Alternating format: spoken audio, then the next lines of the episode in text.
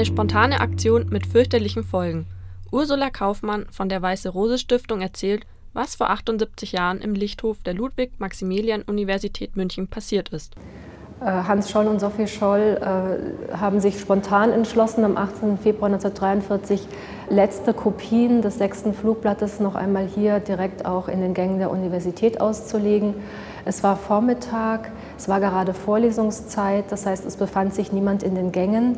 Sie sind davon ausgegangen, dass sie unbeobachtet die Flugblätter verteilen können, wollten dann die Universität wieder verlassen, sind dann spontan aber noch einmal äh, zurückgelaufen, weil Hans Scholl immer noch restliche Kopien in seinem Koffer hatte, sind dann in den zweiten Stock gelaufen. Äh, das alles muss man sich vorstellen, ist jetzt in Sekundenschnelle passiert. Sophie Scholl hat mit einigen Flugblättern kleine Stöße auf der Balustrade gebildet und ist mit der Hand dann drüber gestrichen, sodass die Flugblätter in den Lichthof geflattert sind.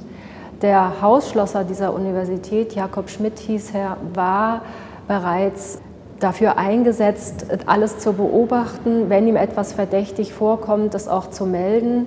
Genau das hat er getan. Er hat es also aus, wie er selber auch sagt, Dienstpflicht so gehandelt, ist auf Hans und Sophie Scholl, als er die Flugblätter runterflattern sah, zugegangen, hat äh, gerufen, sie sind verhaftet.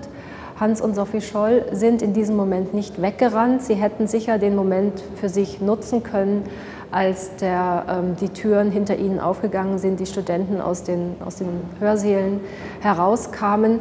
Hans Scholl blieb einfach stehen, genauso auch Sophie. Und Hans Scholl sagte, was fällt Ihnen ein, äh, uns hier festzuhalten? Wir warten auf Freunde, die jetzt hier Vorlesungsschluss haben und wir wissen überhaupt nicht, was, was sie wollen. Der Hausschlosser, also Jakob Schmidt, hat sich nicht beirren lassen, sondern hat sie mitgenommen zu seinen Vorgesetzten, die dann die Gestapo benachrichtigt haben, die sofort gekommen sind. Was ihnen dann zum Verhängnis wurde, war, dass sie zu Hause in der Franz-Josef-Straße verdächtiges Material nicht, nicht versteckt hatten, dass sie also überhaupt keine Vorsichtsmaßnahmen auch ergriffen hatten und dass die Gestapo aufgrund dieses Materials, was sie gefunden hatte, dann eben natürlich ähm, die Beweislage für Hans Scholl und für Sophie Scholl immer enger wurde. Hans Scholl dann als erster gestanden hat. Und daraufhin sind sie zu Sophie Scholl und haben ihr gesagt, so jetzt hat dein Bruder gestanden, möchtest du nicht auch endlich die Wahrheit sagen? Und dann hat auch Sophie Scholl gestanden. Ihr hört Dein Live heute mit der Spezialsendung zur Widerstandsgruppe Weiße Rose. Mehr zu der Geschichte und zu den Weißen Rose-Mitgliedern ist in der Ausstellung der Weiße Rose Stiftung zu sehen.